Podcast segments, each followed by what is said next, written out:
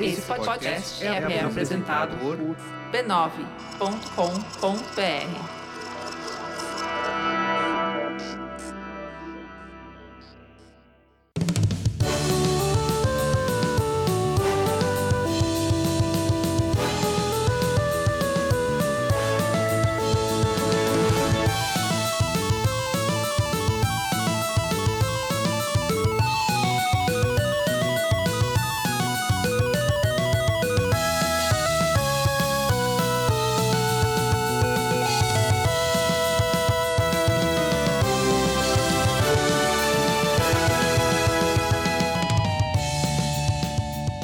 Ao vivo, Poco Pixel número 152, eu sou o Adriano Brandão, do meu lado tá o Danilo Silvestre, tudo bom? Tudo bom, beleza? Maravilha! Qual que é o tema de hoje, Danilo? O tema de hoje é caminho suave. Caminho suave, a gente vai falar sobre alfabetização. É alfabetização nos jogos de videogame. Ah, boa, pensei que a gente fala que toda criança tem que saber ler e escrever. E fazer conta. Fazer conta! Lembra do Pelé, que fazia aquela música do Pelé lá do ABC? Lembro, in- infelizmente. É, então. É, a gente ia falar sobre. Não, não, não vai falar sobre isso. A gente vai falar sobre como apresentar videogame pras pessoas. Boa. Desde crianças, porque é uma, uma coisa que bizarramente muita gente pergunta pra gente aqui no Poco Pixel, como É eu verdade, apresento pro, pro meu jogos filho. velhos pros meus filhos, Aham. mas também pra pessoas que não tiveram contato com videogame ou não tiveram contato com jogos antigos. É, então, é, eu ah, já queimando a pauta, mas enfim. É, a gente, eu imagino três abordagens: como apresentar jogos velhos pra crianças novas. Boa. Como apresentar jogos velhos pra quem tá acostumado com jogos novos somente. Perfeita. E como apresentar jogos velhos pra adultos que tiveram ou não contato com videogame quando eram mais jovens. Legal. Então acho que são três coisas que a gente conseguiria falar. E, e são coisas que vieram do nosso, nosso- de fichas que foram mandadas pelos nossos ouvintes, né? Pois é, a gente recebeu perguntas a respeito. Lá Então, e no aí Bota Ficha. Estamos esticando aqui num, num tema principal. Virou um tema principal, porque eu acho que faz sentido. E é, é- Acho que é um tema também que traz algumas desculpas pra gente poder falar de algumas coisas que a gente acredita que são interessantes pra gente ver no videogame. Exato. Esse número, a gente tá no 152, deveria ser o remaster. Mas esse tema fo- foi tão legal pra gente que a gente mandou o remaster um pouco pro, pro lado. Não resistimos. Não resistimos e a gente vai falar sobre como apresentar videogame pras pessoas. Boa. Antes da gente apresentar videogame pras pessoas, a gente tem que falar sobre outra coisa. Isso a gente tem que apresentar o perigo da gonorreia para um mundo mais consci- con- consciente É o que você sobre tá- os perigos da DST. É o, que, é o que você tá tentando fazer algum, algum, alguns anos aqui no Isso. PocoPix, mas eu nunca deixo. Tô querendo apresentar. Não vai ser dessa vez. Não? Não. Ué. Acontece. Tudo bem. O que vale é a intenção, né? Isso, eu fiz minha parte. Fez sua parte. Não, a gente não vai falar sobre gonorreia, nem sobre DST nenhuma. A gente vai falar sobre várias, vários lugares onde está o PocoPixel. O PocoPixel está no YouTube. Ah, bom. O- Esse abom foi fora de timing. Foi, desculpa. É, o- a gente tá no YouTube, no youtube.com.br PocoPixel, em que a gente joga jogo velho. Isso, Então a gente Entrem co- lá, a gente não tá colocando mais vídeos, a gente não tá conseguindo fazer mais os vídeos. Tive- Tivemos problemas técnicos. Problemas técnicos. Inclusive, o da semana passada a gente fez, mas não fez. Isso, é- vai vai morar pra sempre nos nossos corações. A gente fez, a câmera tava desligada, a gente falou por meia hora e não tinha nada gravado. Exato. Foi bastante decepcionante. Mas entrem lá, tem no youtube.com.br, tem um monte de vídeos em que a gente joga videogame velho e, a gente- e vídeos em que a gente apresenta coisas tipo: pintei o teu Dreamcast de branco. Mentira, não pintei. Eu passei Você- um água oxigenada no teu Dreamcast. Você limpou, ele, pa- ele parece novinho. Parece novo. A gente comprou um Mi Box, que é uma caixinha de emulação. E assim por diante. Então, lá no YouTube tem vários vídeos da gente lá mostrando videogame velho, mostrando outras coisas. Vale a pena você dar uma olhada lá, assinar, clicar no sininho, fazer todo aquele lance lá do YouTube. Maravilha. A gente tem também o Mecenato Esclarecido do Poco Pixel. Boa. O Mecenato Esclarecido é o, o- a chance que a gente dá para vocês ajudarem o Poco Pixel a continuar existindo e entrar num grupo em que as pessoas conversam sobre todos os assuntos, Todos os assuntos. inclusive gonorreia. É, é- Lá acontece. Lá tem, lá tem gonorreia. É, eu não achei ainda, você falou na semana passada que teve lá um assunto de gonorreia. Eu, não- como eu não achei ainda no grupo, eu não apaguei. Você não acha porque não, não quer. Você não quer achar. Mas lá, lá as pessoas são tão esclarecidas, é, é um grupo tão seleto de pessoas que até de gonorreia a gente fala porque é um grupo de pessoas conscientes. Exatamente. E lembrando sempre que o Poco Pixel é um podcast da família B9 de podcasts. Você entra lá em b9.com.br barra PocoPixel. Não, barra podcast. PocoPixel vai entrar direto no PocoPixel. Barra podcast, você vai ver todos os outros podcasts da família B9. Tem de publicidade, tem de tretas, tem de cinema, que voltou agora, o cinemático. Ah, legal. Tem um monte de podcasts. Vale, dar- vale a pena dar uma olhada lá no b9.com.br barra podcasts. Boa. Falamos tudo, todos os recadinhos? Falamos? Opa. Maravilha. Então agora a gente vai para o tema. Bora lá.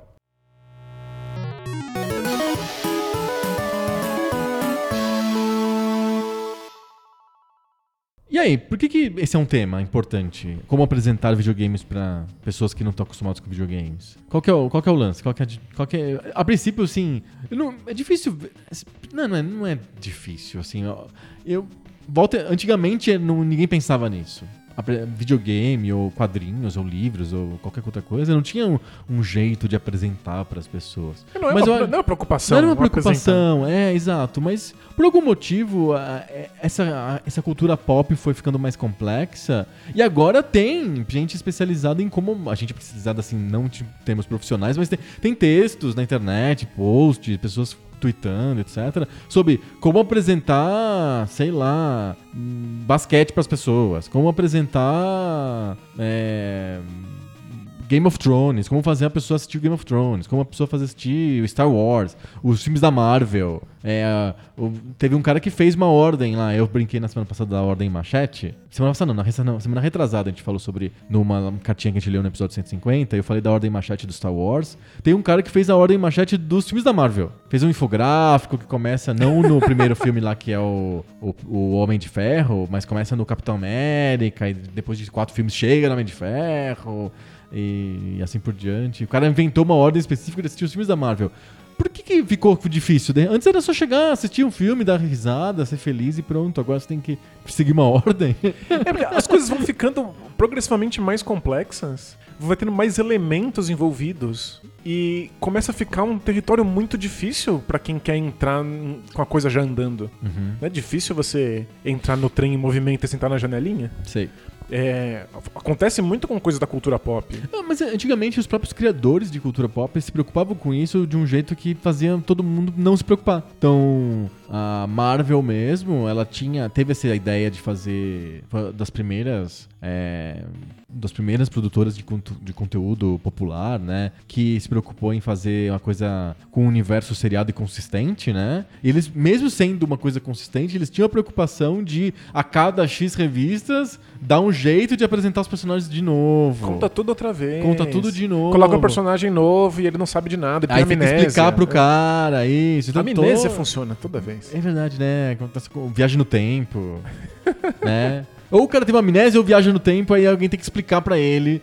E Isso é mó desculpa pra explicar, o- o- apresentar o, o- apresentar o, o universo pra novos leitores, etc. Hoje em dia não, hoje em dia ninguém apresenta nada, tem que se, se você pega um filme da Marvel, tipo, se eu for a- a- hoje no cinema assistir o Vingadores lá, eu não vou entender nada, porque eu não assisti os outros Nada, 22 abso- filmes. Absolutamente nada. E Ninguém tá querendo me apresentar. Antigamente, é, qual do filme de herói tinha a origem do herói? Era sempre, eram sempre filmes de origem, né? Porque tinha que pegar todo mundo, era pra ser universal. É, agora a, a ideia de ser universal não faz muito sentido, até porque essa universalidade começou a ser vista como alienação do fã mais dedicado. Hum.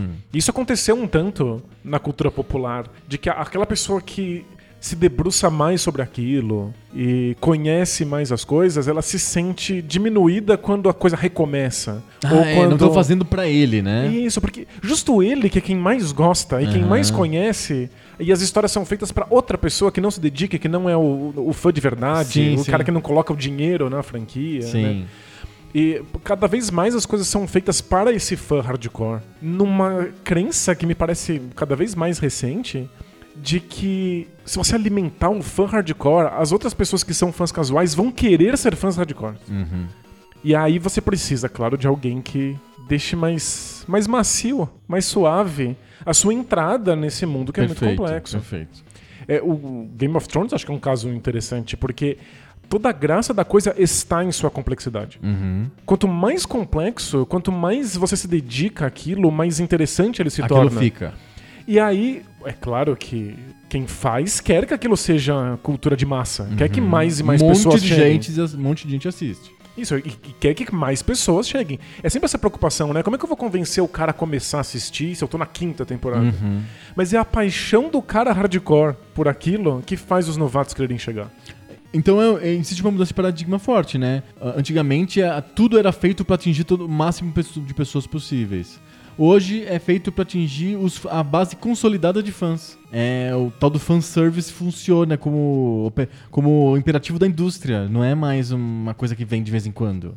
É, e porque funciona. Não tem nada mais incrível do que ver pessoas apaixonadas por alguma coisa. Te dá vontade de participar junto. Entendi, entendi. E videogame foi, foi crescendo nas últimas décadas no mais puro boca a boca. No caos total, De é. ver pessoas que eram muito engajadas com isso e a- até o ponto, e como a gente falou bastante dos fracassados das gerações, e a gente Aham. conseguiu passar pela história dos videogames, a gente foi vendo que os consoles começam a deixar de ter vergonha de, de falarem com o público adulto.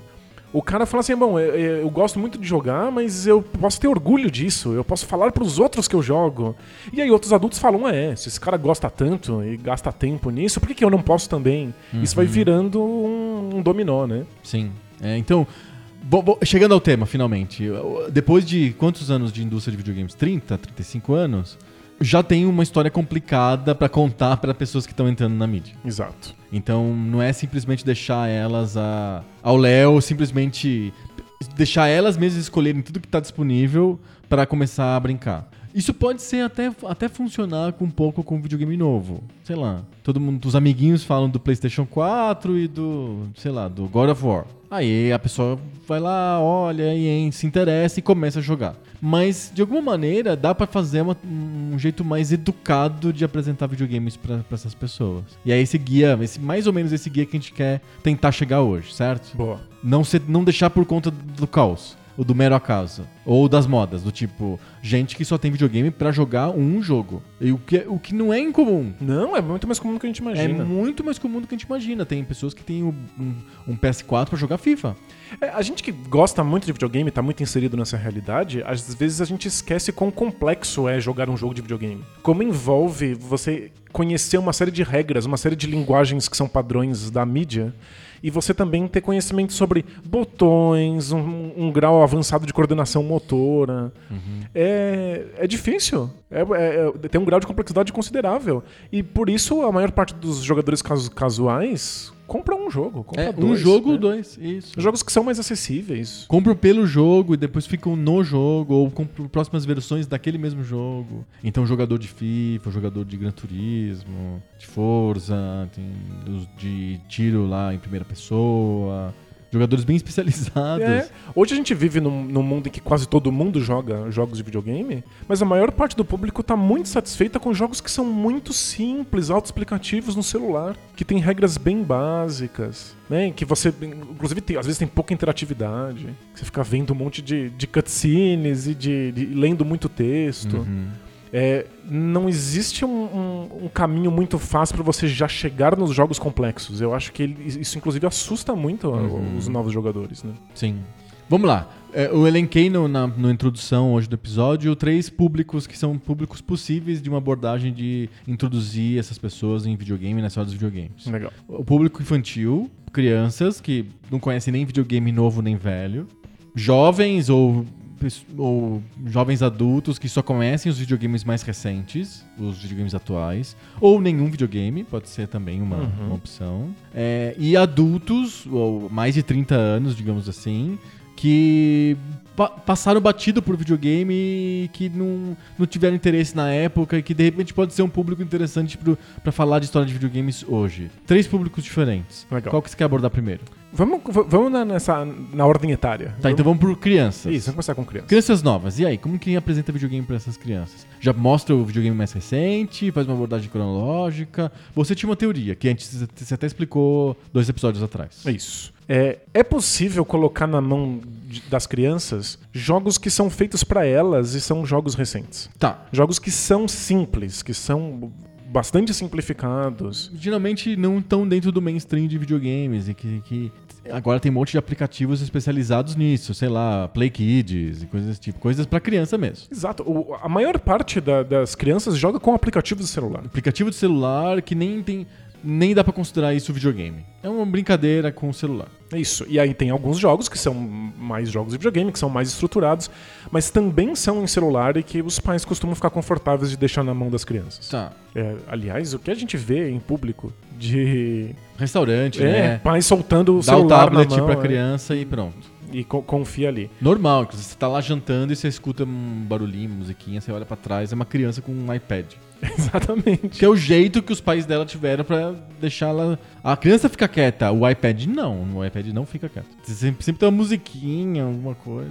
Custa botar um fone de ouvido? É, pois é, eu não entendo isso. Sei lá. Mas enfim, esses são, são jogos mais simples, é, feitos hoje em dia, e que tem uma visão bastante atual do que deveria ser um jogo infantil. Uhum.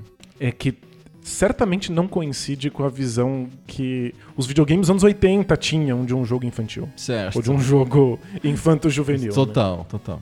Então, quando você tá colocando esses jogos para crianças atuais, modernos, na mão das crianças, elas estão se acostumando com uma estética muito específica, com um modelo de regras muito específico, que tá muito desligado da história dos videogames. O próximo passo para ela, a partir disso, vai ser procurar modelos ligeiramente mais complexos que repitam esse modelo que ela já conhece. E aí a gente está falando de jogos que são tradicionalmente mais fáceis mesmo. Quando a gente fala aqui como os jogos modernos são jogos que se terminam sozinhos, em que você escolhe o seu grau de desafio, é, s- esses jogos são continuação desses jogos infantis que a gente vê hoje em, em aplicativos de celular. É, ao meu ver, se você coloca a criança em contato com os jogos dos anos 80, faz com ela a trajetória histórica, ela vai ter contato com diferentes modos de se pensar videogame, diferentes estéticas diferentes de videogames para a idade dela. E você ainda tem uma vantagem que é o fato de que os videogames foram tecnologicamente evoluindo com o passar do tempo. E aí você vai colocar ela em contato com problemas tecnológicos do começo da indústria que se ela f- entrar em contato posteriormente, ela vai imediatamente jogar na privada. Perfeito. E É, é, é, a gente até discordou isso disso no- há dois episódios, quando eu falei que eu, eu tinha uma ideia de abordagem que era uma abordagem aleatória, mas educada. Do tipo, apresenta o que você quiser, desde que você explique. Uhum. Mas aí você falou, olha, videogame talvez não funcione muito bem porque tem uma diferença tecnológica que é... Talvez torne isso impossível quando você for apresentar o Atari depois de ter mostrado um monte de coisas super avançadas, ele fica insuportável e aí a criança não vai querer mais brincar com, a- com aquilo, porque parece ridículo voltar pros quadradinhos. Então, eu não- ainda não tô tão comprado assim, mas entendo que realmente tem uma questão tecnológica que talvez incomode muito mesmo. é, acho que vale muito pensar em qual foi a nossa experiência existindo com jogos pouco pixel. Mas é que, principalmente eu, você de boa maneira também, a gente foi crescendo junto com a indústria. Exato. Mas lembra o como a gente aceitava jogos que eram ruins, muito ruins, porque tinha algum aspecto técnico neles que mostrava avanço? Ah, entendi. Tipo, FIFA 97. O FIFA 97 é um dos maiores cocôs fedidos já excretados pela indústria dos videogames. Já excretados na história do mundo, eu diria. É, é medonho, mas era o nosso primeiro FIFA 3D. Era 3D. E o simples fato de ser 3D não mos- era 3D igual o, o FIFA 96, que era, era 3D do Doom. Isso, que era, era 2D fingindo ser 3D, Isso. num ângulo meio isométrico, É meio estranho, né? é. futebol isométrico, é muito engraçado. É, o o FIFA, conceito. o FIFA 96 era o Virtual Stadium Soccer. E ele era tipo com um personagem de papelão igual o Doom. O Doom é 3D, mas é tudo, tudo 2D. O FIFA 97 era poligonal. Isso, e o fato de, de serem polígonos fazia a gente ficar enlouquecido. Sim. Era um avanço tecnológico muito grande. Mesmo que o jogo tivesse perdido em todos os outros aspectos. Era tudo pior. Era tudo pior. Então, em termos de jogabilidade, em termos de como o jogo foi pensado pra existir, o 96 era infinitamente superior. E o 97 era o que a gente queria jogar. Sim. Então, existe alguma coisa ali do avanço tecnológico que faz a gente ignorar o que realmente importa no jogo, que é a jogabilidade. A, a- a tecnologia pode enganar a gente, em outras palavras. Exatamente. E eu acho que é, essa é a dificuldade. Se você mostra um jogo muito importante de Atari ou de Nintendinho pra uma criança que já tá acostumada com gráficos ultra realistas, talvez o espanto com a tecnologia seja tão grande que ela não consiga prestar atenção naquilo que faz aquele jogo ser tão interessante. Sim. É, é, eu acho que esse é sempre o, o risco que a gente corre. Depois que a gente passou por toda a história dos videogames, Aí consegue revisitar, né? a gente revisita tranquilamente. A gente olha pra trás no FIFA 97 E e fala, fala, "Não dá." Uhum. que merda. Então, é, é- dá pra fazer uma apresentação dos jogos mais importantes e apresentar o contexto e fazer essa discussão, que inclusive é a discussão que o Poco Pixel se propõe. Uhum. Mas é muito difícil quando esse é seu primeiro contato com o jogo. A gente tem inclusive relatos de ouvintes do Poco Pixel que ouvem a gente falar sobre um jogo, acham ele incrível, percebem quão importante é e quando colocam o jogo na frente, tomam um susto. Uhum. Ele fala, não dá. Como assim? Eles estão falando, não, não, olha só, olha, os gráficos são inaceitáveis. Inaceitáveis. A jogabilidade é muito lenta, isso não dá. É, ter co- entrado em contato com isso a princípio, na- na- no, no momento certo, numa ordem cronológica, fez com que a gente s- fosse mais aberto. Tolerante, né? Tolerante com as limitações tecnológicas. É, o Mike Tyson's Punch-Out é um exemplo. A gente acha incrível, porque é realmente um jogo muito bom. É um jogo in- É um realmente jogo incrível, impressionante. é é. Impressionante. E, e se a gente conversar entre nós, a gente falou isso no vídeo lá no YouTube, o gráfico parece muito legal. Super detalhado, que bacana. A gente mostrou pra vários mecenas no grupo e todos falaram, nossa, que gráfico pobre. Va- vários falaram, não todos, mas vários falaram, nossa, os gráficos são muito feios. É, Pra gente é mais normal, pra- é mais natural. E a gente tá revisitando, a gente tá vendo esse jogo de segunda mão, digamos assim. A gente já viu lá atrás e tá vendo de novo. E pra gente é mais natural, mas eu entendo que há um choque. é, é, é, A pessoa tá esperando, não sei o que ela tá esperando. Super Nintendo? Não sei. é tudo parte... Qual que é o padrão? É. Pa- parte de o que, que você usa como padrão mesmo É. pra fazer a comparação e quase sempre usa-se de padrão aquilo que foi a sua experiência pessoal de começo Aham. de início E tem muita gente que começou com o Super Nintendo e muita gente que começou com o PlayStation, né? isso e aí v- qu- qualquer coisa que seja 2D parece estranha se você começou com os polígonos qualquer coisa que seja um 2D mais simples mais pixelado parece esquisito se você começou com o Super Nintendo não é necessariamente assim nem todo mundo usa o seu início como padrão mas algum padrão a gente usa pra comparação E é legal quando você passa por toda a história dos videogames, porque você o teu padrão deixa de existir. O seu padrão é todos os jogos. Qualquer coisa é, tá dentro do, do, do seu critério de jogo possível. Então, eu, ou a gente faz o caminho completo, Exato. do tipo, Começa do Atari. e vai até a última geração, ou você faz esse caminho completo em ordem aleatória, mas você vai ter que completar ele em algum momento. É o, que eu, é o que eu acho. É o meu modelo favorito é esse. Se apresenta em ordem aleatória, porque isso dá variedade. é, Isso você deixa, deixa a pessoa empolgada. Minha tese, né? Não sei se, se, se faz sentido. Você deixa a pessoa empolgada, e aí você. Porque você tá mostrando coisas variadas. E aí, quando você mostra uma coisa antiga, mas se você mostra de maneira que eu chamo de educada, que você ensina pra pessoa por que, que aquilo é interessante, aquilo deixa de ser uma, uma coisa totalmente aleatória e po- começa a fazer sentido porque você tá dando sentido pra aquilo. Quando ela terminar a jornada, ela vai conseguir ver o sentido ela mesma. Mas enquanto acontece a jornada, você precisa ficar dando sentido pra ela. Então, a minha sensação é que o jogo só passa a ter valor pra pessoa que fizer a jornada desse jeito No final. quando a jornada tiver acabado. É, f- finalmente, depois de tudo, ela fala assim: ah, é verdade, eu não tenho mais o- como, com- com critério, como É- padrão, um jogo É que fotorrealista. Uma coisa que eu penso sempre pra várias coisas, pra música principalmente, mas ó, pro videogame eu acho que igual, é que você tem que manter a pessoa empolgada. E se eu entro numa ordem cronológica muito estrita, eu fico preso à ordem cronológica e não à empolgação. Então eu, eu tenho que passar por vários momentos menos empolgantes porque eu sou obrigado pela ordem cronológica. Então a pessoa não tem afinidade com Atari. Mas eu vou ter que ficar lá hum, jogos e jogos e jogos de Atari mostrando pra ela e vai ocupar o tempo dela por algum tempo com uma coisa que ela pode não gostar e, e até chegar a alguma coisa que faça sentido, mas eu sou obrigado pela ordem cronológica, você entende? Eu entendo. eu Parece entendo. uma marra grande.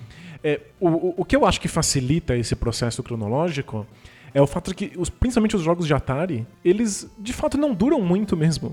É rápido pra mostrar. É muito rápido pra mostrar. E existe uma, uma facilidade que a gente não tinha na nossa época, que é o acesso à biblioteca total. Então, existe algum grau de empolgação de fascinação em ter 40 jogos na sua frente, escolhe qual você quiser aí. É, eu imagino uma criança brin- Daria pra tentar achar um grau de excitação, mesmo na ordem cronológica. É, eu imagino uma criança brincando de experimentar os diferentes jogos de Atari.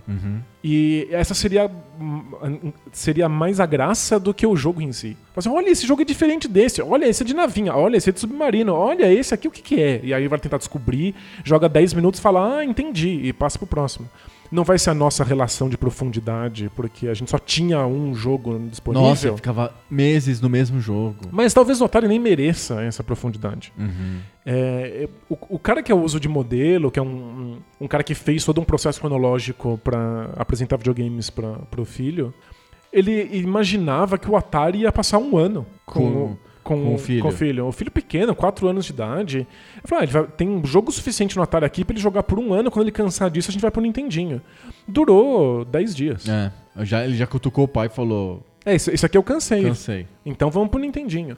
Saber que existe outra coisa pra além do Atari já faz o Atari ir perdendo É, a sua mas aí o relevância. pai, como né? que ele fez o experimento? Ele dava o console? Como que era isso? Ele- ele, ele dava console com alguns jogos selecionados Ah, tá. e ele jogava junto. Ah, entendi. Então, os jogos de Atari não precisa de muita mediação. São jogos que o filho muito pequeno consegue jogar tranquilamente. Como que você faz pra um filho tão pequeno assim? É, é, basicamente você dá na mão, você, fa- jo- você bota a criança junto com você, você joga e a criança vai querendo aos poucos fazer aquilo que o pai faz e pede o controle, aí você mostra. Como que você apresenta? É, No fundo, a gente está discutindo aqui conceitos diferentes de pedagogia, né? De Aham. como lidar com a educação. E acho que são modelos válidos. O- eh, Você pode jogar um jogo antes e o seu filho vai ver o que está acontecendo, vai entender as regras, vai tentar repetir aquilo. Mas me parece que, es- especialmente nos jogos que são mais simples, como os de Atari, a graça é descobrir quais são as regras. Eu recebi o meu esconde-esconde, meu sneak and peek. Tem sem um vídeo lá no caixa. YouTube? Não tinha caixa, não tinha manual de, de instruções, eu não sabia do que era o jogo, eu não conseguia entender qual era o tema. E parte da graça foi descobrir o que aquele, aquele jogo era. Eu achava que era um jogo de luta, porque tinha dois caras de pé, um na frente do outro. É, e você vai tentando. É, talvez os jogos de Nintendinho não funcionem tão bem assim, mas eu acho que vale um voto de confiança pro game design. Uhum. De que jogar Super Mario Bros. é autoexplicativo. De que o jogo vai explicar que, vo- que, que ele quer que você pule o primeiro inimigo, porque senão você morre e começa de novo. E aí você apresenta, eu acredito pra uma criança de 4 anos não, mas digamos que você comece a fazer isso com uma criança mais velha, 10 anos, 9, 9 10 anos. Ok. Que é é uma criança que já tem um pouco de. no- já tem um bocado de noção histórica e tal. Você já consegue sentar nela e falar: olha, esse aqui é um videogame que eu jogava quando eu era, tinha a sua idade, então já tem muitos anos, é antigo.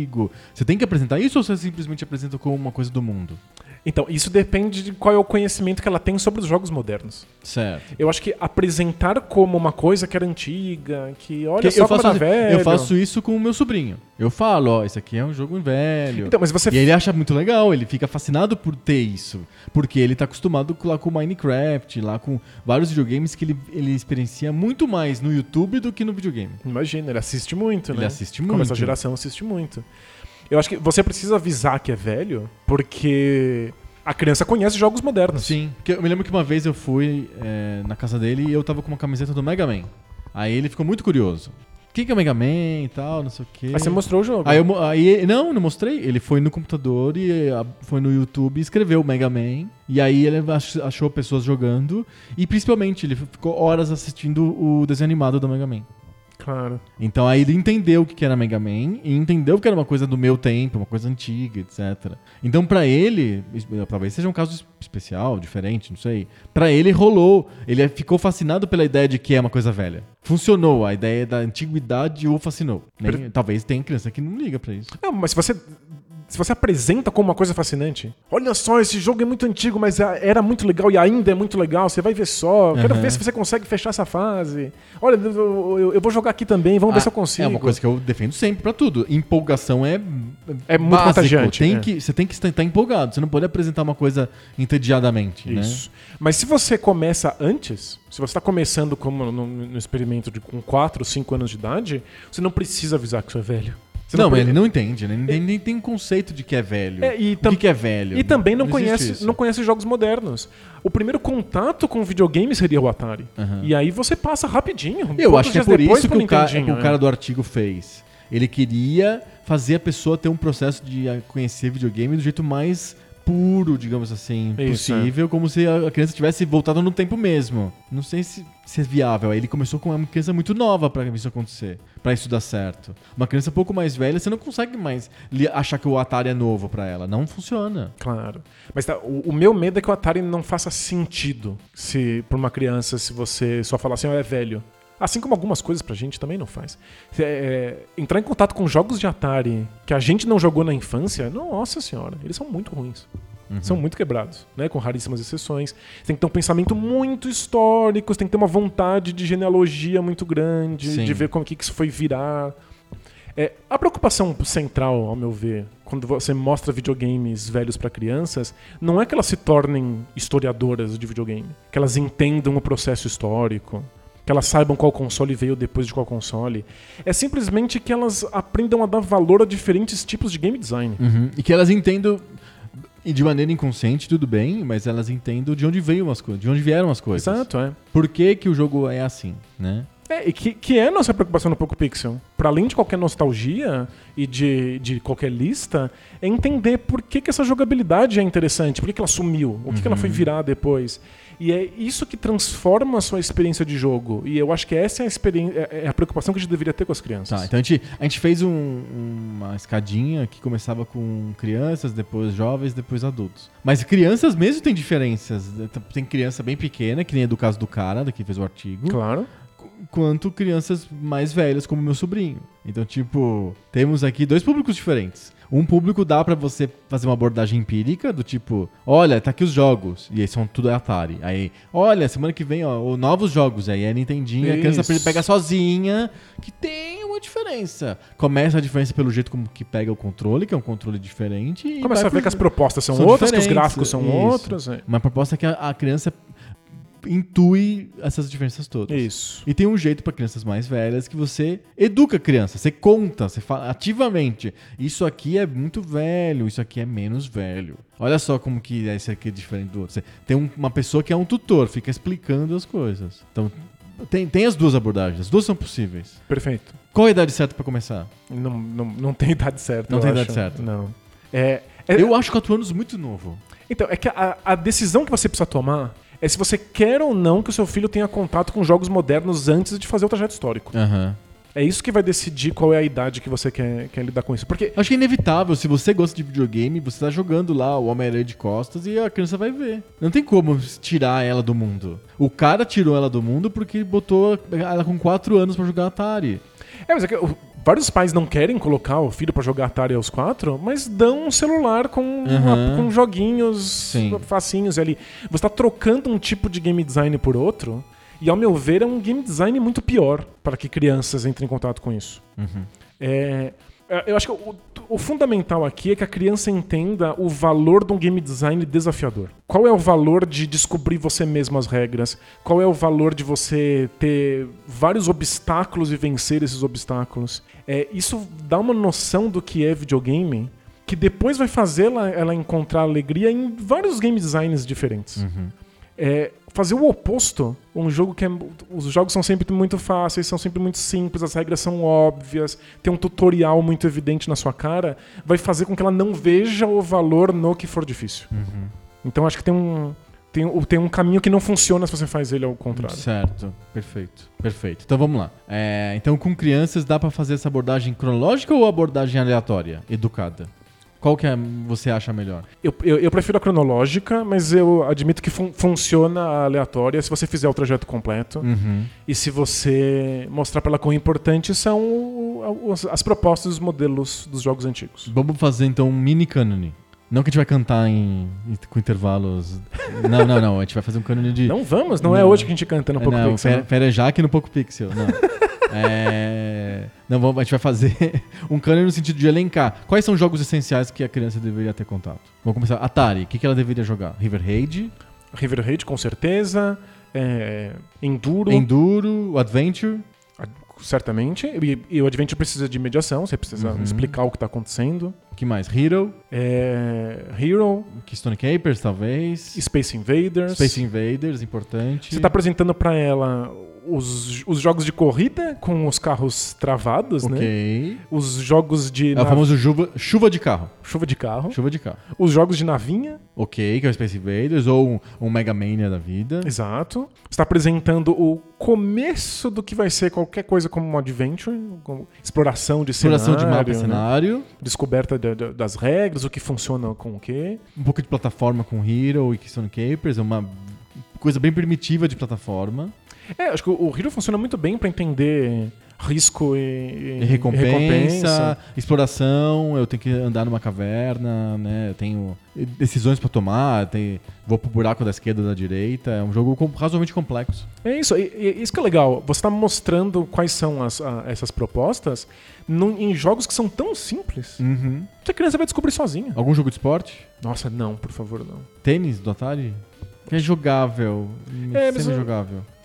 Não acho que ele apresenta uma jogabilidade Que faça ou algo. sentido. é, acho que não. Não precisa. o legal é descobrir. Ah, eu preciso me esconder aqui embaixo pra não tomar esse tiro no Space Invaders. Eu preciso criar esse buraco. eu- Uhum. Eu, preciso descobrir quando que eu destruo essa parede com uma dinamite ou com laser. É, essas são as regras que eu acho que são, são transmis- transmissíveis pra crianças pequenas. Tá. Algum outro console que precisa ser visto nessa geração? Ah, não. Pula pro Nintendinho. É o Nintendinho é o console pra ser mostrado na, na geração seguinte ou tem o Master System? Não precisa do Master System. É, in- infelizmente Eu não, acho né? que não precisa do Master System. É, Você quer mostrar os principais jogos 8 bits, quais são as propostas, né? Porque o- no fundo, mesmo que o Master System seja um console interessante, ele tá correndo atrás daquilo que o Nintendinho propôs. E ele é um console de porte.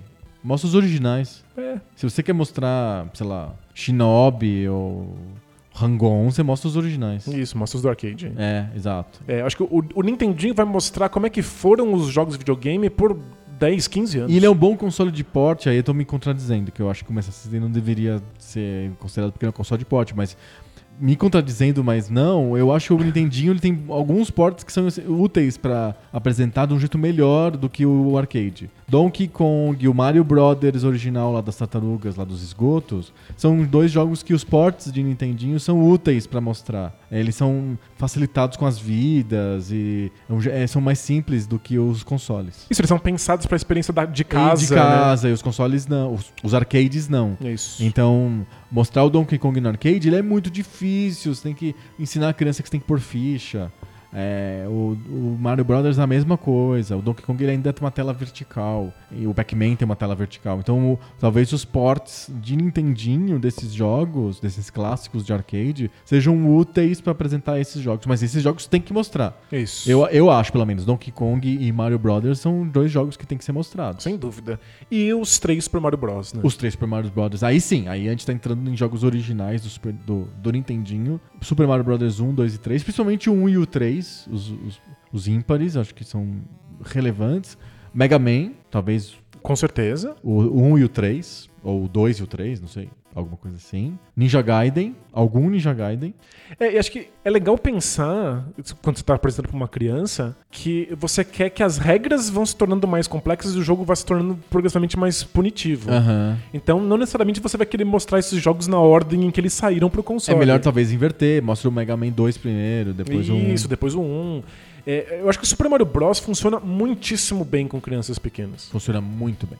E E elas, a- várias delas, se forem um pouquinho mais velhas, elas já conhecem o personagem, Já já, ouviram ajuda, falar é. de algum lugar, sei lá, viram numa mochila, não sabem muito bem o que, que significa, mas conhece o personagem. O mundo é legal. o mundo é legal, os personagens são interessantes, os inimigos são, são legais, mas o jogo é quão difícil você conseguir deixar ele difícil. Uhum. É, as primeiras fases vão ser muito fáceis, elas vão- elas estão ensinando regras do mundo. A gente esquece porque essas regras são tão interiorizadas. As regras do Super Já- a Mario gente Bros. já, já assumiu essas regras como verdadeiras pra gente, né? É, pra gente, essas são as regras do videogame. Uhum. Não do Super Mario, né? Não Super Mario, é coisas como a física é dessa maneira, pulos funcionam assim. Tem que pular em cima da Tem do que pular em personagem. cima, vou andar da esquerda pra direita. A simples. eh, O, o conceito de que você pega um controle e descobre qual botão corre e qual botão pula. Essas coisas que a gente faz é, é, instintivamente quando você pega um controle na mão, são todas aprendidas com o Super Mario Bros. Sim, Então, é- esse é um jogo fundamental pra deixar a criança tentar perfeito. aprende. E ela vai bater numa parede, especialmente se ela for muito pequena, ela tem, vai chegar numa fase em que ela não consegue mais, que ela não dá conta. E aí você tem duas opções. Ou tudo bem, você deixa a criança por muito tempo tentando essas fases e ela vai ficando cada vez melhor, ou você começa a ajudar. E aí você fala, olha, essa fase aqui eu posso passar por esse pedaço pra você, toma o quê? Pra... Ten- Tenta você também agora, vamos tentar nós juntos. Então você pode fazer essa, essa mediação. Mas é um jogo muito importante pra você entender quais são as regras dos videogames, não só na época do Nintendinho, mas pra sempre. Sim. Tem muita coisa que tá ali desde então. É, é o videogame mais quintessencial que tem é o, é o Super Mario Bros. 1 do, do Nintendinho. Ele ditou as regras. né? Exato. Ele é, as- ele é o videogame, é um suco de videogame, assim. o- o- A coisa concentrada de videogame é o Super Mario Bros. 1. E a primeira fase, sem tutorial, sem nada escrito, sem, Não tem nada. sem videozinho, te ensina quais são as regras desse mundo É muito- e, muito portanto, esperto. dos videogames. É né? muito esperto. Ah, O que mais no Nintendinho deveria ser mostrado? Algum jogo de um gênero diferente? O, videogame, o Nintendinho é um console de plataformas. Raramente tem um jogo de outro gênero. Tem alguns jogos de esporte que não são bons e. É, então, é- É, é- é um videogame de plataforma. ex- ex- existem os RPGs para serem mostrados, mas e- eu, não tô convencido de que tenha qualquer coisa a se ganhar por mostrar um RPG de Nintendinho ao invés do RPG de Super Di- Nintendo. É, di- vai direto pro Super Nintendo. Não precisa mostrar o Nintendinho antes. Ou, eh, RPG é uma coisa que você pode simplesmente pular e e mostrar um de PlayStation 2. É, por, por exemplo. Porque o- é um jogo que vai ensinar por si só que os Aham. gráficos não importam. É, sim. é Que é um isso. jogo de planilha. É. E ele não evolui tanto assim na história a ponto de você querer saber as diferenças. É.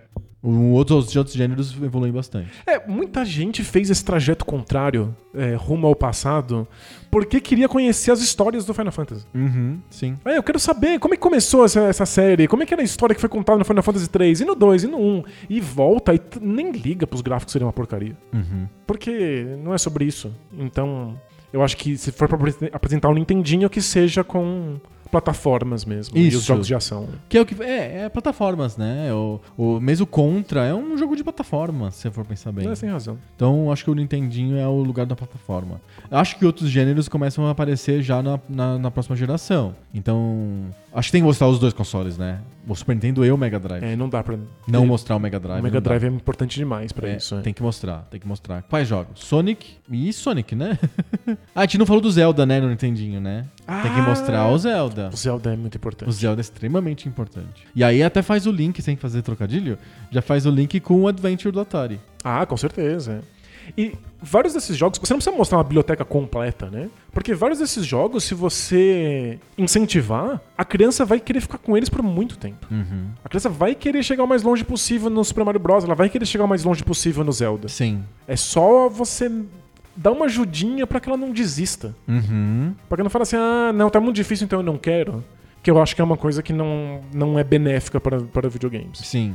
É, você não precisa colocar a tua criança pra ficar jogando uma coisa ultra punitiva, do tipo O Contra mesmo. contra ou. Ninja Gaiden 1. É, ah, eu não tô conseguindo. Bom, não tá conseguindo, você não vai conseguir nunca. O seu pai é adulto e não consegue também. Isso. Então de- de- deixa pra lá. Mas tem coisas que vale a pena a insistência. Aham. E Super Mario Bros. e Zelda são, são desse Perfeito, caso. é. perfeito. Eu t- Tinha esquecido o Zelda, tá aí colocado o Zelda. No Mega Drive tem o, tem o Sonic. Tem o Sonic, que é legal de mostrar, que também é uma, é uma abordagem diferente pro gênero plataforma. Sim. Tem os jogos da Treasure, então tem vários jogos de nave muito legais. Gunstar Heroes. Gunstar Heroes. É impressionante. No Super Nintendo tem, o- tem Mario, tem que mostrar o Super Mario World, não tem jeito. É um baita clássico. É, hum, Acho que dá pra mostrar os jogos de beaten up e de luta um contra um no Super Nintendo. Acho que é- E no próprio Mega- Mega Drive. Você pode Uhum. É, mostrar sim, o Streets of Rage, Você mostra claro. Streets of Rage, mostra o Final Fight no, no, no, no Super Nintendo. Não, não mostra beaten up do Nintendinho, é ruim. Ou s- você deixa pra Ah, mostrar tem o- o River City Ransom. E é isso, é que o, o River City Ransom eh, vai ser pra, um, pra um- pra crianças um pouco mais velhas. É. Tem muito texto, você precisa saber o que você tá comprando nas lojas. Uhum. Talvez seja um jogo que possa ser jogado com muita mediação. Você pode, é, você pode jogar junto, e né? isso tem que jogar junto. né? Perfeito. Mais alguma coisa interessante no Super Nintendo? Tem o Zelda, Link to the Past, O- ok. Metroid. Me- Super Metroid, Castlevania. Talvez o Nintendinho seja melhor até pra mostrar do que o do Super Nintendo. Mas enfim, é, é, acho que tem mais aquisição de repertório, digamos assim, do que gêneros novos e tal. Acho que o beat'em up é o gênero novo, o RPG é o gênero novo pra você Isso. apresentar nessa geração. O que eu queria fazer uma pausa aqui no Super Nintendo pra gente não esquecer de PC. É, tem coisas importantes pra serem mostradas que pra uma criança de 12 anos, 13 anos, funciona maravilhosamente bem. Adventures da LucasArts funcionam muito bem pra crianças dessa idade, na minha opinião. 12, 13 anos, mostrar o Manic Mansion, Day of the Tentacle. Acho que funciona super bem. São incríveis. O Indiana Jones. Você tem sempre só a barreira idioma. linguística. é. Então, tem que jogar junto, tem que estar sentado junto e talvez eles acabem funcionando melhor quando aquilo- Porque se for mais velho, tiver é, quando inglês. for for adolescente, já tiver avançando no inglês, talvez inclusive seja um incentivo para estudar mais Sim. inglês. É, tem até essa questão. Tantas pessoas aprenderam, aprenderam inglês por conta do videogame. É, eu acho que mais um pouco mais velhas, 14 por aí, eu acredito que RTS e Civilization são coisas que devem ser mostradas. Sim, e RPGs com certeza, né? Com 14, 15 anos, aí você tá dando. apresentando pra elas histórias mais longas, mais complexas, histórias épicas. Sim. Que vão fazer muito sentido nessa idade. Uhum. né? Antes de você ter mais repertório, elas vão ter o um, um maior impacto. Sim. Então, talvez seja o momento. É, eu acho que ca- também é uma boa fase pra RTS e, e Civilizations, os jogos de. E Sim- Ci- SimCity, né? O SimCity eu acho que funciona bem pra criança mais nova. É um jogo que tem um aspecto lúdico da cidadezinha e a falta de texto funciona. E não, não é uma estratégia tão intensa quanto a um, de um RTS, que tem um inimigo te atacando, que é um ritmo mais tranquilo de brincadeira que torna o SimCity muito bom pra 11, 12 anos. E, e ficar experimentando, e as coisas dão errado, e aí você tem que. joga tudo fora e começa outro, não tem problema, né? É, um, é um, um grande playground. Exato, mesmo. então SimCity, se você quiser mostrar no PC, eu acho que é a melhor versão. Mas também tem a versão do Super Nintendo, que não é Mas tão boa. É mas- sofrida, mas ela é- sofre um pouquinho, mas, ela- existe. mas tem embelezamentos feitos pela Nintendo. É isso. a E, Nintendo muito, bota os personagens, e muito mais musiquinha. texto, né? Nossa, um monte de texto, porque a Nintendo pega na mão da criança mesmo e fala: Olha, você tem que botar a delegacia, não sei É. o quê. Então tem lá o, o personagem que é engraçado, divertido. Acho que o inglês é uma barreira, mas o SimCity do PC é mudo virtualmente, não tem som, nem texto, não tem nada. E a, a criança consegue brincar naquilo como se fosse um, um legão. Perfeito. Acho que funciona super bem. É- é- a minha sensação é sempre quanto mais recentes os jogos vão ficando, mais se subestima a criança. Mais a gente acha que a criança é imbecil e não Ah, vai dar pois conta. é. Muito Não é? tutorial. Não, tô- né? não é que ela não vai dar conta do desafio do jogo, ela não vai dar conta de entender o jogo. É, Uhum. essa é a impressão que os jogos passam a ter de crianças. Sim. E acho que é isso que a gente tem que resistir ao mostrar videogames. De, confia que a criança vai experimentar e vai descobrir do que se trata e como funciona. E se ela não quiser, se isso não fizer sentido pra ela, hum, hum, desencana, sinto muito, apresenta outro jogo. Perfeito. que mais que dá pra apresentar nessa cronologia? Nintendo 64, PlayStation. Isso, aí. O PlayStation apresenta alguns gêneros. é, se a criança gostou do RPG no Super Nintendo, ela vai Mostra querer no jogar os PlayStation. próximos no PlayStation. Sim. Mas também toda a ideia de controle tanque em jogos 3D com cenário pré-renderizado. Aham. Eu acho que o- o- é o que o PlayStation traz de mais novo e que é um gênero que vale a pena conhecer. Certo. Então, ó, tá com. eu- Eu tô aqui quebrando a a faixa etária recomendada. Tá. Mas eu acho que 12, 13 anos é perfeitamente aceitável você estar jogando Resident Evil. Perfeito, perfeito. Acho que dá. Do Então- 13 anos dá tranquilo. A gente achava que aquilo era gore, aquilo Ah, era super violento. sangrento. Hoje é só engraçado. Sim, Né? total. Então, dá pra apresentar Resident Evil, dá pra apresentar o- outros jogos nesse modelo. E o 64 dá pra apresentar todos os grandes jogos do console. Então, Zelda, Zelda, Mario, Mario, e GoldenEye. 64, GoldenEye, é, Banjo-Kazooie. Uhum. Então você já vai ter os principais gêneros e aí eu acho que o 64 é em definitivo a entrada do- da criança nos jogos modernos. Nos jogos modernos. Ela vai entender todas as principais regras de um jogo 3D depois que jogar Ocarina of Time. E aí tem um ponto de inflexão que eu queria a tua opinião. É, eu acho que dá pra encerrar aqui. Eu acho que você não precisa mais fazer o guia a partir do PlayStation.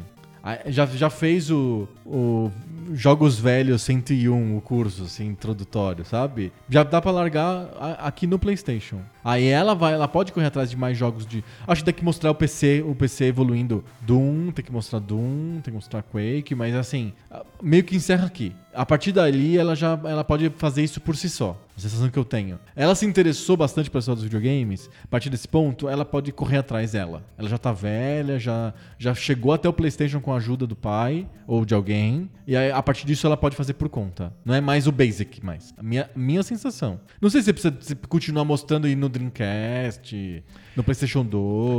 Tem que falar do Shadow of Colossus, sabe? Tipo.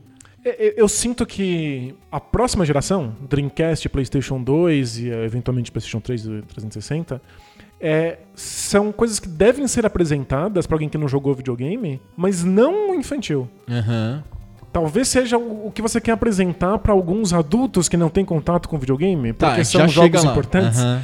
Mas pra, pra criança não, você apresentou as regras fundamentais. E meio que termina no PlayStation. Na minha opinião. É, mas eu, eu tô com você nessa. Porque a, a minha preocupação é apresentar certos tipos de game design que ela não vai encontrar hoje, Uhum. ou que ela vai encontrar hoje em jogos de nicho e que ela talvez ficasse frustrada demais se Ou tivesse não- um contato Achasse que veio do pela nada. primeira vez. é. Isso. Então agora você dá todo o fio histórico, ela tá acostumada com os game designs, tá tudo bem. Eu pararia também no, me- Uhum. Parando no 64. é. 64, é. é. Acho que faz sentido. É, Bom, é um crash course bem legal de, de história dos videogames, esse que a gente descreveu agora. Dá pra fazer aleatoriamente, se você tiver é, uma... O, o- o problema da abordagem aleatória, a- aleatória estudada lá, educada, é que ela exige que você tenha um compromisso de continuar entregando os jogos até o final, porque ele só, só vai fazer sentido o cenário completo. Exato. A, a abordagem cronológica pode ter os hiatos, barrigada, você viajou, não teve tempo, a criança desinteressou, você consegue parar, voltar depois, porque está numa cronologia. Isso. Tem essa vantagem a abordagem cronológica. E tem outra, você vê. A criança não gostou desse jogo. Passa Ela- pra frente. Ela jogou só um poucos dias disso e se desinteressou. Tudo bem, vamos ver o próximo. Ah, ela, ela, quer- ela ficou oito meses jogando Zelda Ótimo. no Nintendinho. Ok, perfeito. O, o- acho que o importante é que o videogame não seja a babá. Que seja uma experiência que funcione pra família. Aham. Que você jogue junto, sente perto, troque experiências, converse sobre aquilo. É, para que seja alguma coisa esclarecida mesmo. Uma coisa pensada, não só é, eu tô me livrando do meu filho porque ele tá jogando videogame. Mas acho que é um crash course em- Legal. bem digno. Acho que esse era o core do episódio, mas a gente, a gente pode falar rapidinho sobre adultos. Boa. Como que te apresenta pra jovens adultos e pra adultos videogames antigos? Aí a, a preocupação é mais videogame- videogames antigos, porque a gente assume que essas pessoas têm algum contato com videogames modernos. Isso. É, eu Ou acho pega pra um millennial, você tem lá um- um- uma pessoa que tem 20 anos. Como que você apresenta videogames antigos? Talvez seja até um pedaço da nossa audiência, inclusive. A gente tem ah, público, embora não seja o foco, a gente tem algum público que seja de pessoas dessa faixa etária. É. 20, 22... A gente não precisa mais ficar convencendo que videogames são uma Já tá- coisa digna elas de já tão atenção. compradas elas já estão nisso. compradas, elas já gostam de videogames. Eu acho que aqui todo o interesse é histórico. Então você volta dizendo, foi aqui que isso surgiu, foi aqui que esse elemento apareceu. E olha, n- an- antigamente, ao invés de ser dessa maneira, era assim. Uhum. Então eu, eu imagino para essas pessoas um cenário de jogos antigos sempre em comparação É, com algo. eu ia falar isso. Eu- é uma ideia de jogos antigos comparados mesmo. Eu pego um jogo novo e digo mais ou menos as origens desse jogo. Entre aspas, né? Isso. O Que, que quais são os antecessores desse jogo. E aí dá pra voltar, mas aí não- a ordem cronológica não é necessária nesse caso. Você vai conforme o interesse. Isso, é conforme for o interesse. E não precisa ser uma comparação direta do tipo, é, olha, os Zelda são assim agora. Vamos ver como o Zelda era em 85. Quer ver onde surgiu esse um conceito de adventure? jeito diferente, é. Vamos pro Adventure lá do Atari. Você pode fazer, inclusive, por oposição. É. Tá vendo como esse jogo faz um tutorial aqui? Tá vendo como esse jogo não te pune nunca? Deixa eu te mostrar como os jogos puniam e faziam, faziam tutoriais Perfeito. antigamente. Olha, dá uma olhada nesse jogo aqui, vê o que- como ele faz isso. E é- aí é, é mais sobre apresentação, tá né? Você está apresentando coisas que a pessoa talvez não conheça e o o interesse não precisa ser em fechar o jogo, em deixar a pessoa com oito meses lá na experiência. Não, não, não, Às é vezes que- só mostrar É, mesmo. É. é só o mostrar que suficiente. existe, porque a gente, tá falando de um, a gente tá falando com adultos. Então o que a gente tem que fazer é mostrar que existe e dar uma explicação. Você dá o contexto e mostra que existe. Aí a pessoa tem interesse, vai atrás, joga, se vira, whatever. né? A gente só. Não, precisa- não é pegar na mão que nem uma criança. É, Isso. Você só mostra que existe. Ó, você tá jogando muito isso aqui? Que você, de repente esse jogo aqui de 83 pode ser- fazer sentido pra você. Olha só que legal, ba- ba- bacana. Ok, fez teu, você fez teu papel. Mostrou. Tem um exercício grande de, Em cura- geral, de a- curadoria, né? É, é, cu- é curadoria, exatamente. Olha, olha, isso aqui é digno, isso aqui é relevante. Você Sim. deveria dar uma espiada nisso. Sim. É, ma- é mais ou menos o propósito que sempre foi da- do Poco Pixel mesmo. Exato. Dos livros, dos po- posts no blog, etc. Isso aqui pode ter ba- passado batido pra você na história, mas tem, um- tem uma Tem um função, interesse, tem isso. uma responsabilidade por ter criado coisas que hoje você dá Eu como acho dadas. que esse público é o público mais fácil. Esse público de 2022 que tem eh, aparentemente tem interesse por jogos antigos é o mais fácil de você mostrar, porque ela já gosta dos jogos modernos. Isso. Acho que o terceiro público, que é o adulto que não teve contato com videogame, é o público mais difícil. É. E esse é um público que você tem que abordar, ao meu ver, diz- mostrando o que, que ele perdeu. Tipo, você está perdendo. Hum. Você está abrindo mão de uma parte considerável da cultura, Entendi. da cultura humana. Uhum. Que é como eu me sinto com qualquer coisa da cultura que eu não a, a conheço. gente não tá- a gente não é re- rodeado de. ah, Ok, a gente é rodeado de coisas que a gente não conhece. Perfeito. Tam- tam- Também é, pode posso ir nesse caminho. Mas o que eu queria co- comentar rapidinho aqui: a gente é rode- rodeado por pessoas que não conhecem videogames. Uhum. Né? Eu convivo com a minha, minha esposa, nu- nunca jogou videogames. Pra ela tudo é mistério. Então, pô, se ela tivesse algum mínimo interesse, não tem. Mas se eu tivesse, eu poderia sentar com ela e tentar mostrar o porquê que é tão legal. Isso, e, e eu acho que a ideia é sempre. Ah, você não tem nenhum interesse por videogame? Que pena, você tá perdendo isso aqui. Aham. Ó, isso aqui é uma coisa que talvez você não devesse estar perdendo. Perfeito. Você gosta de literatura? Então tem coisas muito interessantes com videogames e literatura. Ele, dá- ele dá com fomo mesmo. É, você gosta de cinema? Olha, tem coisas incríveis com cinema e videogame que você tá deixando passar, que pena. Perfeito. Mas eu- eu vejo, sei lá, eu vi um espetáculo de balé uma vez. Aham. Eu não entendi nada. Foi talvez a hora mais chata da minha vida. Porque eu fiquei muito perdido. Mas a sensação é. Tinha gente chorando ao meu redor. E a, a minha sensação é: meu Deus, eu tô perdendo uma coisa. É, é, existe o que? Um, o- os seres humanos criaram esse tipo de dança, nesse tipo de música, e a ponto de emocionar pessoas ao choro, e eu não manjo nada. Uhum. Mas era balé, balé clássico? Eu vi, é uma apresentação de balé clássico. Ah, entendi. E é, é isso, é, é- é uma sensação de, de ser deixado de fora de uma coisa que é tão importante pra humanidade. Uhum. Eu só acho que, em termos de videogame, a responsabilidade é mostrar os grandes. Assim, aqueles jogos O que super você, cânone. que você não deveria perder. E nem é um cânone histórico. Não precisa Não, ser, não, tipo, não. Você precisa jogar Super Mario World porque olha como foi importante. Você vai colocar isso na mão de alguém que nunca jogou videogame? Não vai rolar. Não vai rolar. E- Esse é o público mais difícil. É. E é aí que, é o que para mim entra coisas como o PlayStation 2, por exemplo. Hum, Que é quando o videogame começa a flertar com a arte. Perfeito. Mostra Ico. Coloca Ico na mão de alguém que nunca jogou videogame por uma hora. Perfeito. Assim, você não assiste f- filmes por uma hora e meia? Vamos- Você vai jogar Ico por uma hora e meia. Uhum. E vê- depois você me conta como, como é que você se sente. O que, que você acha sobre videogames depois disso? Porque é uma experiência emocionante. Já tá, já tá tentando fazer outras coisas. Perfeito. E é, acho que o mesmo pode ser dito, por exemplo, de. Vou voltar. Vários adventures, acho que para um público adulto, o adventure pode ser um jeito de pegar, de fisgar, porque a história pode ser legal, porque o puzzle pode ser intrigante. É, não vai funcionar se falar, toma uma hora e meia de Super Mario Bros. na mão. é... Pra alguém que não tem a coordenação motora, que não viu a história dos videogames até ali, que não entende quais são as Ou acha, de regras. que, acha indigno uma pessoa mais velha jogar uma coisa de criança, que tem um homem bigodudo baixinho que come um cogumelo. É. Às vezes, é, às vezes é um pouco isso. Às vezes você tem que apresentar um cenário que abrace o adulto reticente ao videogame. É. Porque às vezes. Claro que a jogabilidade do Mario é incrível e pode ser. Pode ser, pode ser, pode ser velhinho, você pode ser um catedrático de economia do- da F- Universidade de Chicago de 72 anos e gostar muito de Super Mario, porque aquilo é muito legal mesmo, a mecânica é muito legal. Mas é- se você apresenta pra essa, essa pessoa eh, do do nada, a primeira coisa que ela vai ver é um personagem gordinho no céu azul com nuvens sorridentes. Totalmente. É. Então, tipo, é, é complicado, talvez tem que mostrar outras coisas mesmo. É, e tem uma dificuldade do público que não tem contato com videogame de entender o propósito. Uhum. É, existe uma graça no Mario que é não só explorar aquela física, mas vencer desafios. Só que uma pessoa que nunca jogou, ela não, nem compra o desafio. Ela, por que, que eu vou me desafiar? Por que, que eu precisaria passar por isso? Não faz sentido. Se a pessoa não compra a ideia do jogo, o jogo não, não, não vai funcionar pra ela. Então eu acho que funcionam muito bem os jogos que não têm desafio, ou pelo menos não tem um desafio tradicional. Coisas como Adventures, em que o desafio é resolver um quebra-cabeça ou tentar encaixar uma coisa na outra, ao invés do desafio de. Ah, eu errei, eu morri. E aí você começa de novo. Sim. É, coisas como. eu- Eu acho o Ico um jogo incrível, já usei o Ico pra apresentar videogame pra outras pessoas. Aham. Porque tem algum desafio, mas é, é- é outro tipo de desafio. Você se sente desafiado porque você quer proteger uma pessoa e às vezes tem que deixá-la numa- na sala do lado pra abrir caminho pra ela e você fica preocupado com. os- Meu Deus, será que ela tá morrendo lá? Porque eu, eu- você fica responsável pela vida de uma outra pessoa.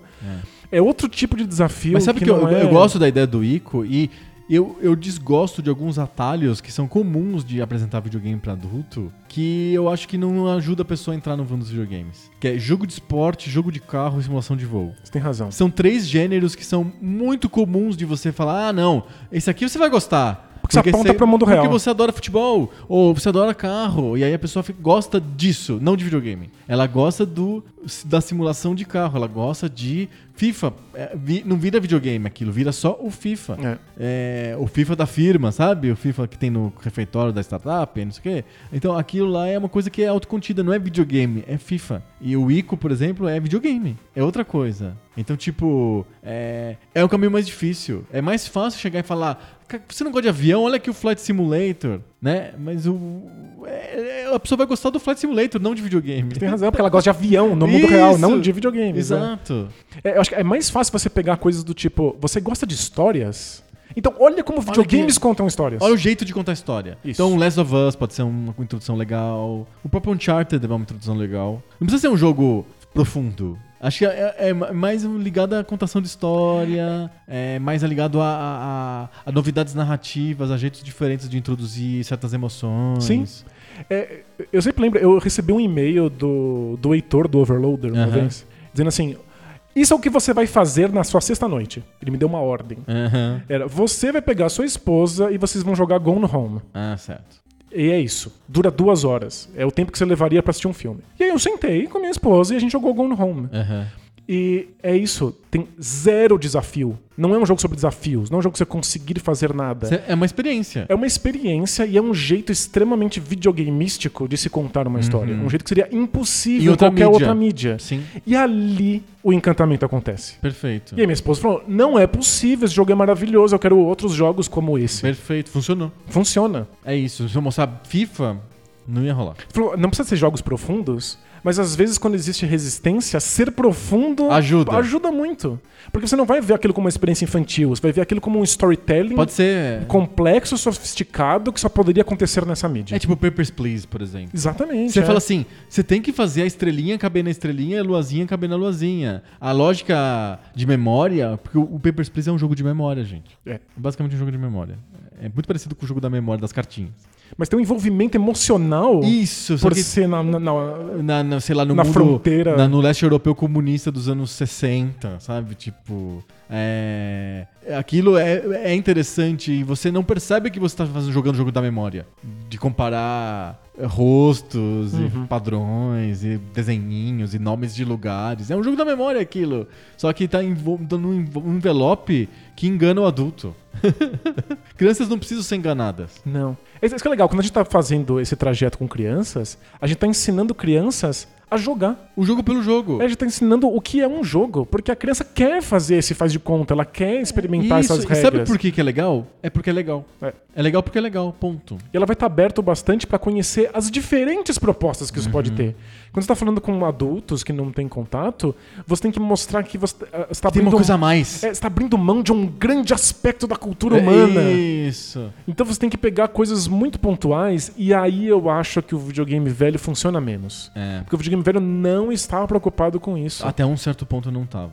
Ele é muito mais o lúdico pelo lúdico, o desafio pelo desafio, e sensações maravilhosas que surgem disso, Uhum. mas que um adulto não vai comprar a princípio se ele não, não, não conhece a história do videogame. Perfeito. E aí, às vezes, você tem que recorrer a coisas que não são tão recentes, Uhum. como eu recorri a Gone Home, por exemplo. Perfeito, perfeito. Temos três guias, então. Acho que sim, Fa- lidar com os milênios é muito mais fácil do que a gente imaginava. muito. E lidar com adulto é foda. E, ah, colocar, introduzir qualquer adulto numa realidade que ele não viveu, que ele não Qualquer ex- uma. experienciou, é muito complicado. É puxar a pessoa e falar, olha, deixa eu te mostrar como que é Fórmula 1. Isso, Fórmula 1 é maravilhoso, você vai chorar, vai- você vai se emocionar, é incrível. E aí, tipo, eu, não. Não, mas vem... A pessoa precisa de me convencer. É. Eu acho que é isso. É a mesma coisa que eu falar pra pessoa, ó... Deixa a sua Fórmula 1 de lado um pouquinho, deixa eu te mostrar videogame. Vai ser foda. Vai ser difícil. é. Vai ser difícil. Eu, eu- eu- eu sempre dou risada de um documentário chamado Unknown White Male Ah, sobre um cara que perdeu a memória de um dia pro outro. Encontraram ele uma semana depois numa delegacia, pelado. Ninguém sabe que por raios isso que ele não aconteceu. tem nome, ele é só É. um homem branco desconhecido. Isso, ele é o homem branco desconhecido e f- foram atrás da família, mas não tinha nada, não sabia nada sobre ele. Eventualmente a família encontrou. Mas ele perdeu toda a memória. E. Era uma desculpa pra mostrar os X-Men um por um. Foi, é- foi só isso. é um bom jeito de. Pra contar a de história do, de, introduzir. da origem do Capitão América. funcionaria. Mas ah, o, o documentário acompanha quão difícil foi pra ele voltar pra família e pros amigos. Ah. Porque sem memória, eles não tinham mais nada que vinculasse eles. Perfeito. E o- É, parecia um estranho, É né? um estranho. E o mais divertido é que ele era louco por cricket. Ele era completamente enlouquecido por cricket. Então ele tinha amigos E que ele- eram e fãs ele de perdeu cricket. isso. Ele perdeu, ele não lembrava mais de cricket, ele não via qualquer sentido no cricket. É muito bom isso. Mostraram o jogo pra ele, ele achou uma porcaria. Então ele não queria mais ficar com aquelas pessoas que só falavam de cricket, só, só iam em jogos de cricket. E arrumou outros amigos. Que genial. Arrumou outra namorada. Que teve que se genial. afastar da família.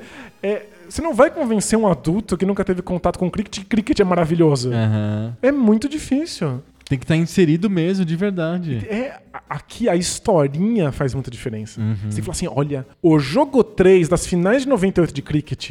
Olha, aconteceu uma coisa, deixa eu te contar. é, Uhum.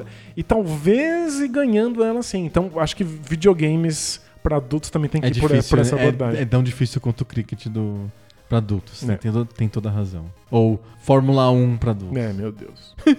Não, obrigado. Não, obrigado mesmo. Aguardamos sapatadas dos fãs de Fórmula É. 1. Que existem, são muitos. Não, tudo bem, também tem os fãs de balé. É, também tem. os fãs tem. de tudo. É que A gente acaba escolhendo algumas coisas ao longo da nossa vida. E não E- cabe tudo na nossa cabeça. A nossa Não cabeça é cabe. muito menor do que a gente imagina que é. Mas eu acho que existe algo do ato de jogar videogames, alguma coisa das regras do videogame, que é universal, que é importante em sociedade e que eu acho que as crianças deveriam ter contato. Perfeito. Não é como balé ou Fórmula 1, que embora se- possam ser importantes, podem também não ser. Uhum. Eu acho que tem algo no jogo, na frustração do jogo, na vitória do jogo, em descobrir as regras você mesmo, que todo mundo deveria experimentar. Tá, então fica aqui um compromisso. Ca- Som de carimbo. Puf. Tá. Próximo episódio então vai ser sobre por que que videogames são importantes. Tá bom, Já que você falou isso, me es- você vai- vai ter que explicar. combinado. É, que eu também acho, mas eu queria ter uma explicação e eu não tenho. Pra mim é só intuição. Entendi. Você Então, trabalha com isso, então você vai- vai explicar por que, que jogos são Ou importantes. seja, eu trabalho com a minha intuição. Então. Mas- Mas a, a gente tenta achar alguma o resposta. nexo, por que, que jogos são importantes. Boa. Então acabou. Acabou? Acabou. Tchau.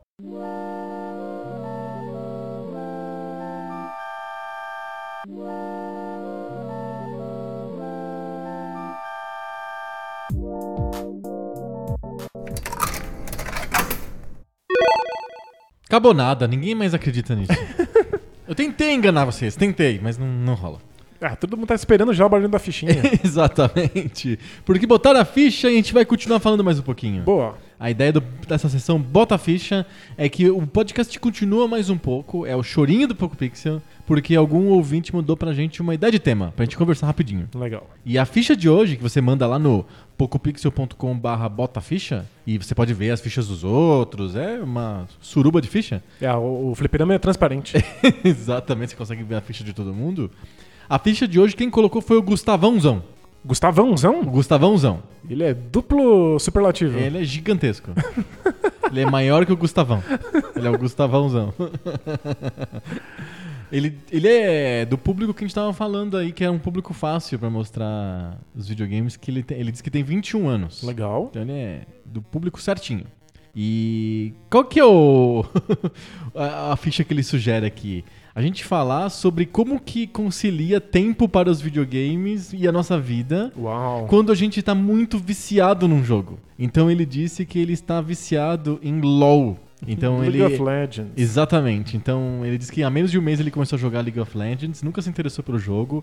A ideia dele era jogar casualmente, sem levar a sério, porque é só dar uma tragadinha, né? Claro. E é- aí, até aí tudo. Ele, obviamente, ele é, o, ele é ouvinte do Bola Presa, Tem um até aí, tudo bem. porque ele colocou até aí tudo bem, e depois ele colocou Vida Longa ao Pouco Pixel.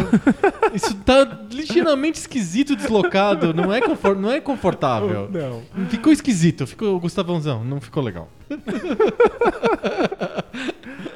É, Mas ele colocou até aí tudo bem e o porém, ele fez certinho como se faz lá no Bola Presa. Boa. Mas não, não, não, nunca, Aqui, Ah, não coube. aqui, aqui é estranho. É que nem falar de gonorreia no Bola Presa. É, Não- não, imagina. funciona se Não, falar é- de gonorreia é lá no, pro errado, Denis. Não, errado. Não, vai rolar.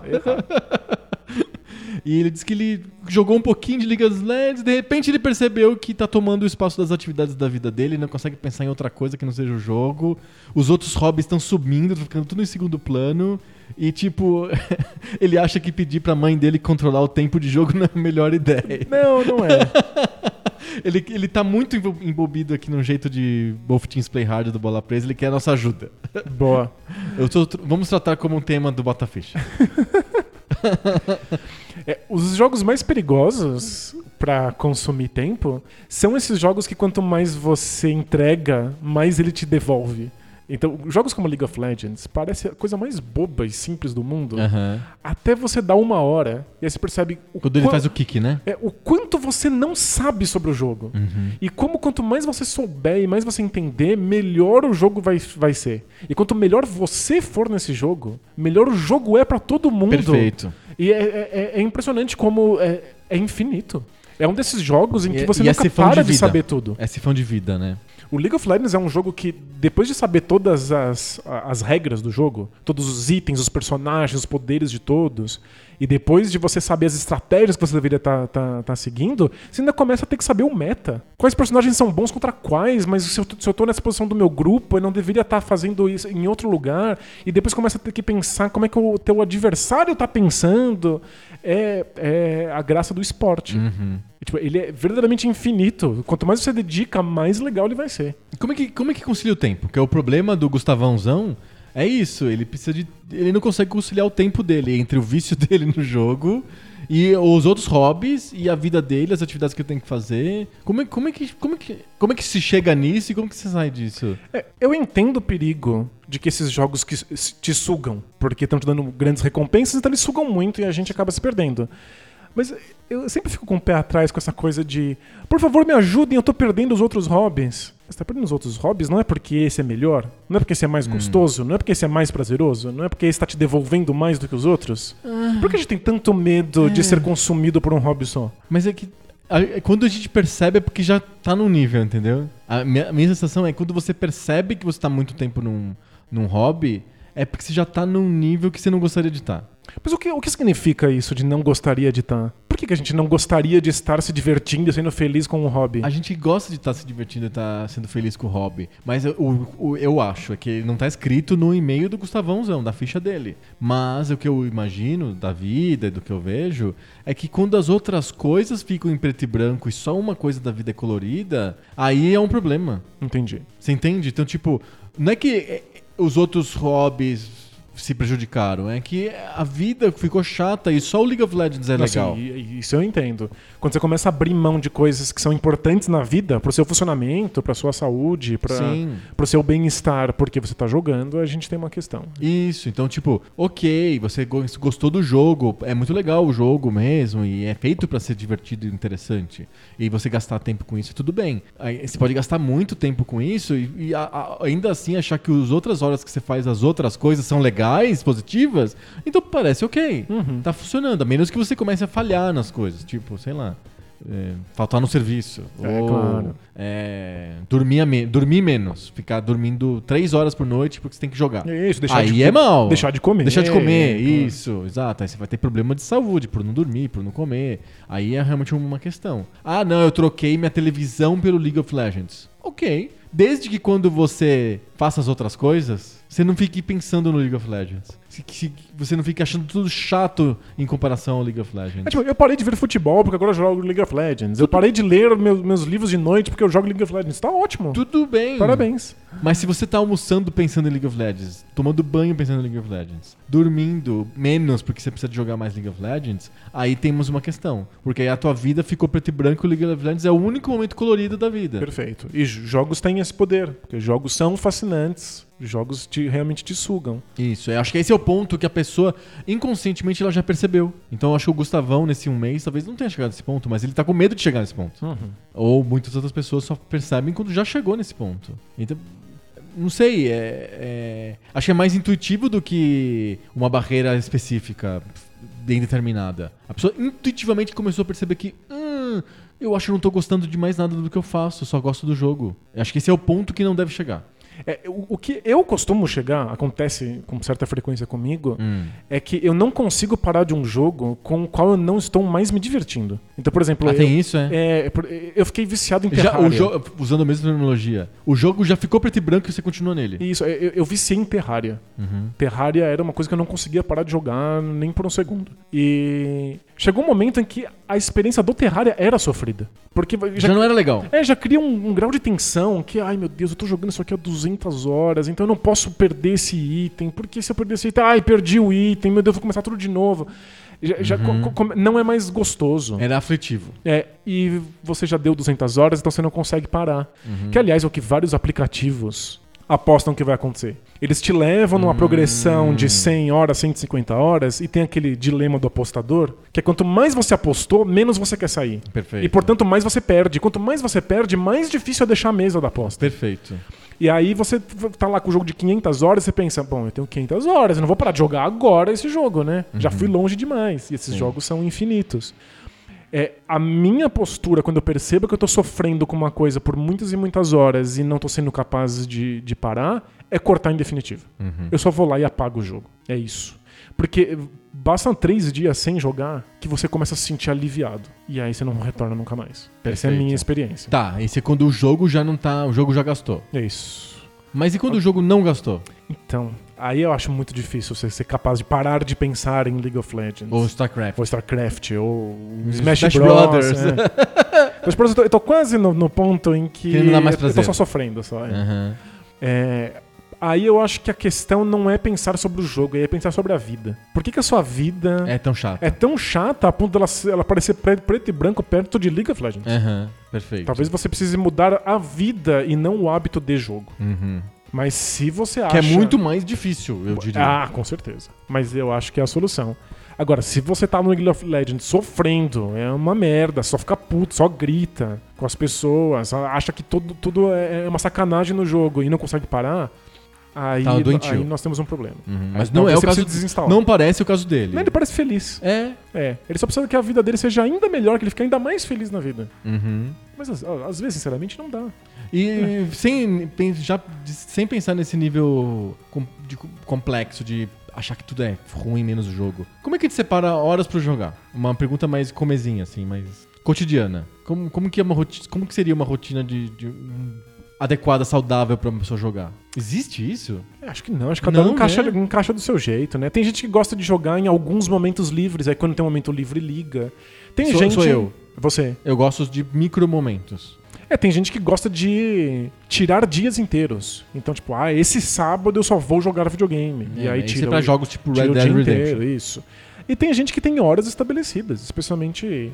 Tipo, gente, gente que quer ser mais organizado, fala assim: eu jogo. Chega do trabalho, eu jogo, jogo uma, uma hora, hora. Hum, todos os dias, eu jogo uma hora todas as quartas. E. Eu sou uma pessoa que co- posso ficar meses sem jogar. É... E aí alguma coisa me chama pra jogar. Lançou um jogo, alguma coisa Alguma coisa te assim. encanta e você, não, você Isso. fica nisso. Aí quando eu começo, se a coisa me pegar, aí eu fico todo todo momento livre, eu me de- eu dedico pro jogo, mas não é tão comum. É re- razoavelmente incomum. Às vezes eu quero fruir uma nostalgia de videogame, aí eu abro lá o, o emulador e jogo alguma coisa. Geralmente são momentos que não passam de 20 minutos, 30 minutos. Dura menos. Faz sentido. Eu sinto mais é, thrill em programar, sei lá. O- Outras coisas me deixam mais ligados do que, me- mais ligado do que jogar videogame na maioria das vezes. Aí quando eu tô em, numa missão específica, assim, de, de um jogo, tipo, quero terminar, platinar o Homem-Aranha. Aí sim, aí cada segundo que eu tiver disponível, eu vou ligar o Homem-Aranha. Perfeito. Aí eu não percebo, eu joguei 5 horas. É, eu, eu gosto muito de, de jogos que são propostas mais curtas. Uhum. Então quando eu sinto e falo assim, bom, eu vou. eu vou fechar esse jogo. São jogos de duas, três, Perfeito. cinco horas. Então eu consigo jogar um pouquinho, e aí quando eu, eu termino um jogo, eu fico um tempão esperando até o próximo Uhum. acontecer. Eu não sou muito de. Eu não jogo muitas coisas online, É, eu tento fugir desse Porque o tipo jogo de online experiência. é pra, é pra criar uma rotina, né? É, eu, eu, eu, eu tenho sempre esse receio de que eu não vou estar me divertindo e não vou ser capaz de parar com jogos online. Uhum. Então eu, eu corro disso, eu prefiro as experiências que eu sei quanto tempo eu vou acabar. Eu tenho esse hábito de, antes de começar qualquer jogo, eu vou no How Long to Beat, Hum. o HLBT, e ele me diz quanto tempo em média eu vou levar pra pra terminar essa experiência. E aí eu vejo se faz sentido pra mim, porque eu quero experiências mais curtas que eu possa jogar em algumas sentadas, Perfeito. do que longas jogatinas E eu sou bom ou de abandonar. jogos infinitos. Eu sou bom de abandonar. Eu não sou daquele. Porque tem gente que começou tem que terminar. Eu não sou assim. Eu não tenho muito medo de abandonar, não. Então, sei lá, não fui com a cara do Red Dead Redemption 2, achei meio entediante no começo. Tá parado lá. Fica na categoria. Um dia eu volto. Um dia eu volto, que, que é nunca, né? Que costuma ser nunca. então, sei lá, o Homem-Aranha não. Eu cheguei e fiz tudo. O Super Mario lá, Wii lá, não sei o que. New, Super, Mega New, Hyper New lá, Super Mario U, Deluxe, Personalité lá, Van Gogh. Não, eu, eu fiz de uma sentada, entendeu? Então, sei lá, às vezes funciona, às vezes não funciona. Não sou uma pessoa metódica pra videogame. Entendi. Tem gente que é, eu não sou. Mas eu não me lembro na minha vida de ter ficado viciado, sabe? De ter um jogo que tenha me puxado, assim, do tipo, é, por meses e meses pra ficar melhor, um jeito esportivo. Não tem. Nossa, eu tive muitas. Mas eu, eu- eu acho muito interessante pensar no vício. Porque o vício é essa coisa que você acha que você depende, que você precisa para estar bem, e que você sabe que no fundo te derruba. Entendi. E é- é- tem vários momentos desses nos videogames. Você sente que você precisa jogar aquilo, você quer jogar aquilo de qualquer jeito. E quando você tá na experiência, você percebe que ela é muito pior ou muito menos satisfatória do que outras experiências que você estaria tendo.